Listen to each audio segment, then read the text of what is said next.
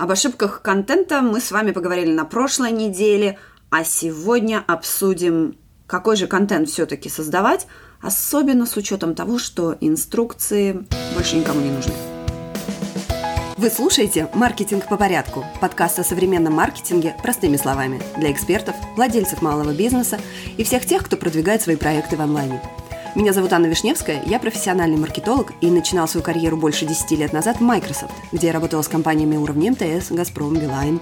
В моем послужном списке Enterprise Marketing Lead корпорации Semantic в России СНГ, работа в международных технологических стартапах и консалтинг малого бизнеса. И я точно знаю, что маркетинг работает, если, конечно, его правильно использовать. Как это сделать? Ответы в вашем телефоне каждую неделю. Привет-привет! Как ваш четверг? Если вы, конечно, слушаете в четверг, когда эти выпуски обычно выходят. Но если вы слушаете в любой другой день, все равно привет. Сегодня я хотела обсудить с вами, почему инструкции умерли, и все вот эти вот, э, весь контент типа пять способов настроить таргет, раскрутить сообщество и так далее, они, конечно, хороши, и не буду лукавить, они все еще привлекают зрителей, да, читателей – но в чем большой минус, особенно с учетом того, что сейчас нейросети у нас есть везде, и никуда уходить не хотят. Мы это недавно обсуждали с вами в одном из выпусков, ссылку дам в описании этого подкаста. Но почему инструкции больше не актуальны? Да просто потому, что они все одинаковые. И, соответственно, нейросеть вам любую инструкцию распишет, даст еще кучу ссылок, и в чем будет ваша уникальность, в чем вы будете отличаться, чем вы будете отличаться от тысячи, не знаю, десятков тысяч миллионов подобных же инструкций. Ну, то есть ничего плохого в них в принципе нет, но просто нужно понимать, что они всего лишь один из возможных вариантов контента и не самый, скажем так, полезный – если обращали внимание, то, ну, сейчас так активно такого нету, но раньше в соцсетях было сразу видно выпускников курсов, там, таргетологов, еще каких-то, еще чего-то. У них были очень однотипные шапки профиля, потому что шапка профиля – это же самое главное в жизни. Она действительно важна, я тут не спорю, ну, просто ну, не настолько. А, и все сам сразу обещали вот эти вот «раскручу вам миллионы, приведу вам лид за три копейки – но что их очень сильно отличало, ну, по крайней мере, на мой взгляд, и это было видно не только в самом профиле, но и по общению. То есть там очень такие были прям скрипты, и чуть ты там отходил от скрипта, то человек уже не находил, что тебе ответить, к сожалению. Ну, потому что это просто опытом нарабатывается, да, а нельзя закончить курсы за три месяца и быть профессионалом, который на рынке там уже, ну, хотя бы 2-3 года. Так вот, все эти профили, они были напичканы инструкциями. То есть 5 шагов, как настроить таргет, 10 шагов, как заработать миллион, еще 3 шага, как заработать 500 миллионов. Ну, все что угодно, но что их все отличало, они все были, ну, просто под копирку. И, к сожалению, от этого нужно уходить. То есть, с одной стороны, это очень простой способ, и если обратите внимание, я его тоже использую. То есть, у меня предыдущий выпуск «Три ошибки создания контента». Своего рода это тоже инструкция. То есть, еще раз повторюсь, ничего плохого в них в принципе нет, но что в них должно быть? В них должны быть вы, как эксперт, как личность с вашими историями, с вашим взглядом, с вашей оценкой, да, то есть с вашим опытом. И только это, только такого рода инструкции, они будут интересны, во-первых, вашим, вашей аудитории, во-вторых, полезны вам. То есть вы с помощью них сможете продвигать и свою экспертность, и свои продукты, и так далее, и так далее. Если у вас все еще сложности с тем, чтобы определить, в чем же эта самая ваша уникальность, то, повторюсь, скачайте мой подробнейший гайд, который называется «УТП эксперта. Как найти свою уникальность и отстроиться от конкурентов». Если же у вас э, продуктовый бизнес, то тут вашу личность, конечно же, тоже можно добавлять, да, то есть вы можете развивать свой бренд как сам бренд, так и через себя, как представителя и владельца этого бренда – но гайд вам, в принципе, это тоже пригодится, но именно для бизнеса продуктового он не очень подходит, там все-таки должны быть чуть-чуть другие приемы. Пункт номер два, помимо инструкций, который тоже уже давно не работает, это вот эта вот разбивка развлекательный, образовательный, промо, эти процентовки. Я, честно говоря, их когда видела, я искренне не понимала. Ну окей, развлекательно. Это что, я сегодня там три мема сделаю, потом на этот мем сделаю полезный карусель или еще что-то. В общем, для меня это были сплошные загадки, особенно как вот процентовку вот эту вычленить. Больше вопросов, чем ответов. Но и на самом-то деле давно это уже не работает. И в соцсетях что же сейчас работает? А работает вот эта вот связка, ну и не только в соцсетях на самом деле, но зависит, опять же, повторюсь, от формат будет зависеть от площадки, да, как мы с вами уже обсуждали. Ваш контент не зависит от площадки, но формат будет зависеть. И с соцсетями нужно помнить, что обычно люди туда приходят не образовываться. Мы туда приходим развлекаться, убить время, зайти на 5 минут даже с определенной целью и просидеть там 15, не знаю, как вы, я таймер себе ставлю, чтобы такого не случалось, потому что частая, да, ситуация, лезешь посмотреть какую-то ссылку или что-то там срочно кому-то написать, и оказывается, что уже там 15 минут прошло вот этого тупого скроллинга в никуда. Так вот, в соцсетях нужно помнить, что люди пришли развлекаться, а не потреблять, в принципе, полезный контент, как бы нам этого не хотелось. Так что контент, который формат, точнее, контента, который сейчас хорошо заходит в соцсетях, это смесь информационного и развлекательного. На английском его называют infotainment от information и entertainment. На русском, я не знаю, устоялся ли уже какой-то термин, но тут суть ясна. То есть мы передаем какую-то полезную, нужную информацию в режиме, в формате таком ненапряжном. В этом плане TikTok, конечно, является наиболее яркой иллюстрацией, и, насколько я знаю, даже по статистике, TikTok обошел Google как наиболее популярный поисковый, ну, наиболее популярный сайт – то есть на TikTok люди уже заходят, ну, по крайней мере, в англоязычном пространстве, заходят посмотреть и найти какую-то быструю, полезную информацию, и это достаточно интересный тренд. Еще плюс такого рода формата контента в том, что соцсети теперь начинают быть начинают показываться в поисковиках, то есть мы с вами в Google что-нибудь ищем, и нам выдаются ссылки на соцсети – с Pinterest это давно уже такое происходит. То есть, если у вас популярный или у вас хорошо оптимизирован Pinterest для поиска по ключевым словам, а только так и должно быть, если вы хотите на нем продвигаться и получать оттуда клиентов. Да, у меня есть по этому поводу гайд, и тоже на него ссылку помещу, если у вас его еще нет. Напомню, что Pinterest прекрасно приводит бесплатный трафик на ваши ресурсы. Так вот, э, Pinterest уже давно ищется, и если он оптимизирован у вас, то в Гугле он будет там на, на первых страницах, что очень круто. То есть ваш профиль, оттуда вы получите свой трафик. Так вот, с соцсетями сейчас происходит такая же история, да, то есть они становятся доступны в поисковиках, и это, конечно, очень и очень круто, если вы особенно делаете ставку только на соцсети. Ну, наверное, уже на этом этапе у вас есть логичный вопрос, а так какой же контент-то создавать и на чем, собственно, фокусироваться, если инструкции – это уже так себе вариант.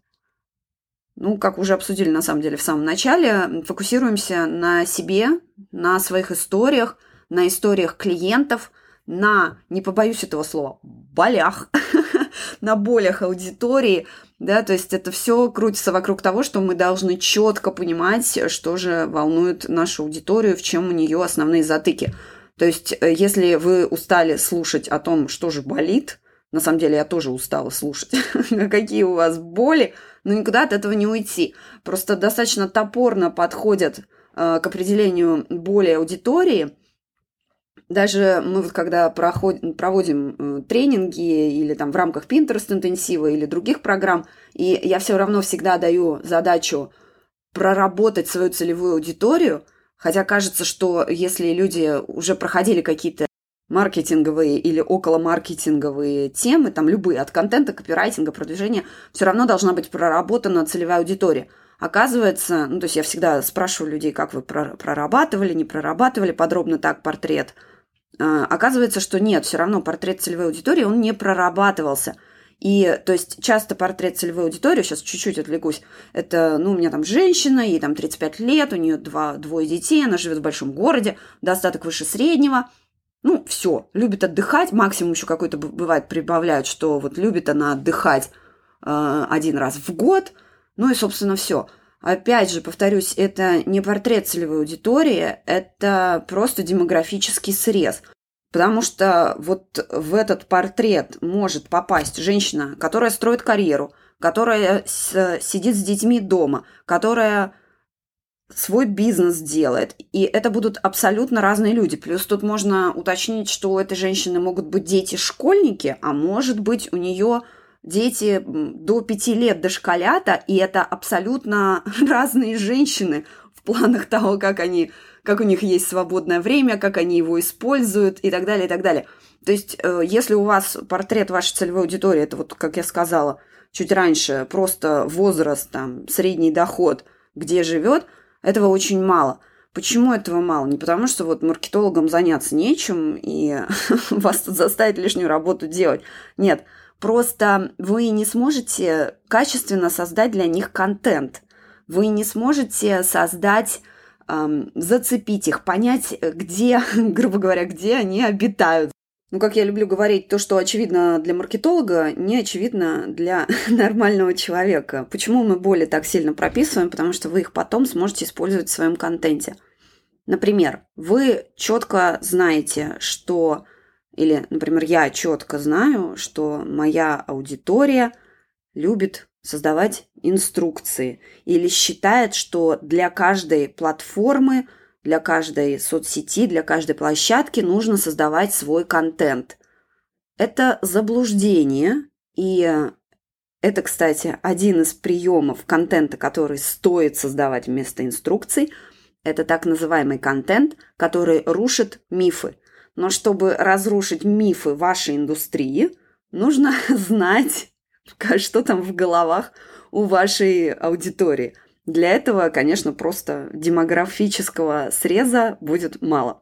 Такой контент э, раз, разрушения мифов, он тоже, кстати, не должен быть основным, ну не то, что основным, а занимать там 90% вашего контента, потому что тогда будет такое ощущение, что ну а что все неправильно, если вот внутри у человека, да, будет такое понимание, типа, да что он все время мне говорит, тут все неправильно, и это все не так, и ну, что-то как-то грустно мне становится, отпишусь, даже не сообщусь, не сообщу, что здесь отписка. А, то есть это хороший контент для того, чтобы привлечь внимание и заинтересовать вашу аудиторию, но полностью на него полагаться, ну не то, что полностью не стоит, но то есть делать только его тоже не стоит. Ну и вообще это достаточно сложно, потому что мифов в индустрии не так много. Ну то есть если вы, например, эксперт в похудении или в фитнес-индустрии, то, возможно, один из ваших мифов, то есть мифов вашей аудитории, это то, чтобы похудеть, надо сидеть на жестких диетах и делать много кардио. Я сразу скажу, я ничего не понимаю в фитнесе и, и питании правильном. Вот, но это просто тот, тот контент, который меня захватывает таргетом, это то, что я вижу – то есть, соответственно, я вижу вот этот контент, и дальше на его основе простраивается воронка о том, что, ну, на самом-то деле, ребята, это не так. То есть, чем хорош такой контент, он, кстати, для рекламы будет хорош, то есть, вот он очень хорошо захватывает внимание. Так, ладно, поехали дальше. А, то есть, обсудили развенчивание мифов – информационно-образовательный контент мы с вами тоже обсудили, да, то есть тот, э, через который вы сможете выстраивать свою экспертность. По факту это своего рода тоже могут быть инструкции. Например, как вот ровно этот выпуск. Он тоже инструкция, то есть, ну, я просто его не заявляю как инструкцию, да, там три шага, хотя, может быть, и заявлю. Не знаю еще, как назову этот эпизод, посмотрим. Но информационно-образовательный кон- контент в зависимости от формата и площадки, на которой вы его создаете, это тот контент, который позволяет вам выстроить свою экспертность. Ну, то есть вот мой подкаст, он для этого, например, и создан. В зависимости от вашей площадки у вас тоже будут, будет просто другой формат, но информация будет та же. Это мы уже с вами обсуждали. Третий тип контента, который очень эффективно используют блогеры, но не всегда эффективно используют эксперты – Потому что нам, экспертам, кажется, что люди должны к нам приходить э, за знаниями, да, а наша личность, ну, не факт, что она будет сильно кому-то интересна. Хотя на самом деле многие эксперты отмечают, что, как правило, личные посты или личные там заметки и так далее, зависит опять же от соцсети, они вызывают очень большой отклик аудитории. Больше всего там репостов, ответов, чего угодно – Почему так происходит?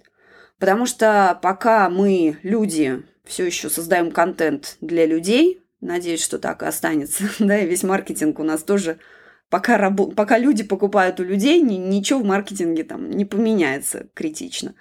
Так вот, через себя, через свои ценности, то есть то, через тот контент, который люди, в котором люди узнают вас, и, соответственно, через вас узнают себя, такой контент помогает выстроить вот это вот доверие. В английском часто используют они термин uh, know, like and trust factor, то есть узнавание, uh, как бы, ну, не любовь, а то, что вас любят, ну и, uh, собственно, доверие. Именно через личный контент это и достигается. То есть почему мы верим блогерам, почему у блогеров кажется, что покупают все, что они не предлагают, и все это делается с легкостью, ну, просто потому, что нам кажется, что они свои, а свои плохого не посоветуют. То есть фактор вот этого доверия у блогеров очень круто выстроен, как правило. Не всегда их там продукты соответствуют действительности, и берут там они объемом, а не качеством. А, но просто факт остается фактом. И нам, экспертам, в принципе, тоже очень стоит в эту сторону посмотреть. Я очень много и сильно этому сопротивлялась, периодически сопротивляюсь до сих пор. Но это реально работает, просто нужно нащупать свои темы. Это мы делаем с помощью карты контента. И как только вы начнете какие-то личные темы, личные истории вводить, вы поймете и увидите, что отклик будет э, гораздо выше. Например, у меня самый популярный пост был одно время о том, как я считала, что музыкальная школа мне ничего не дала, кроме множества нервов. Но на самом деле я совсем, ну, относительно недавно осознала, что, например, у меня благодаря именно музыкальной школе абсолютно нету боязни публичных выступлений. Я их не люблю, я не ловлю от этого кайфа, но мне не страшно. То есть, если надо, я пойду и выступлю. Точно так же я не люблю снимать видео, но если надо, я пойду его и сделаю. Каких-то там безумных переживаний на этот счет у меня не будет. Это исключительно музыкальная школа, благодаря тому, что ты там два раза в год выходил и с роялем что-нибудь исполнял в полнейшем одиночестве на этой сцене. В общем, все остальное уже во взрослом возрасте не страшно. Или вторая, например, у меня такая тоже достаточно популярный взгляд на то, что точнее, непопулярный взгляд. А я искренне считаю, что тайм-менеджменту можно учиться только у женщин с детьми. Да простят меня мужчины, которые слушают этот подкаст, и их меньшинство все-таки, но никто не умеет лучше планировать время, чем женщина с детьми, у которой нету там нянек, бабушек под боком, которая при этом ведет свой бизнес или пытается работать – никто меня не убедит в обратном, потому что все вот эти вот тренинги, я проходила множество тренинг, тренингов по управлению проектами, тайм-менеджментом. Очень люблю, очень все красиво, но, как говорится, реальность разбивается, а то, что ребенок разбил нос в школе, потом у него накануне важного дня всех встреч температура поднялась или еще что-нибудь. Ну, в общем, мамы, вы меня поймете, поэтому все мамы, которые ведут свои проекты, как говорится, I salute you. В общем, вы супер женщины, и вы это знаете. Так что, если вы как эксперт все еще сомневаетесь, что ваши истории нужны и важны, повторюсь, нужны и важны. В принципе, кроме историй, уже мало что становится интересным. Ну, серьезно, забиваем э, в нейросеть все, что нам нужно, и она все это нам быстренько собрала, и идем и по инструкции делаем.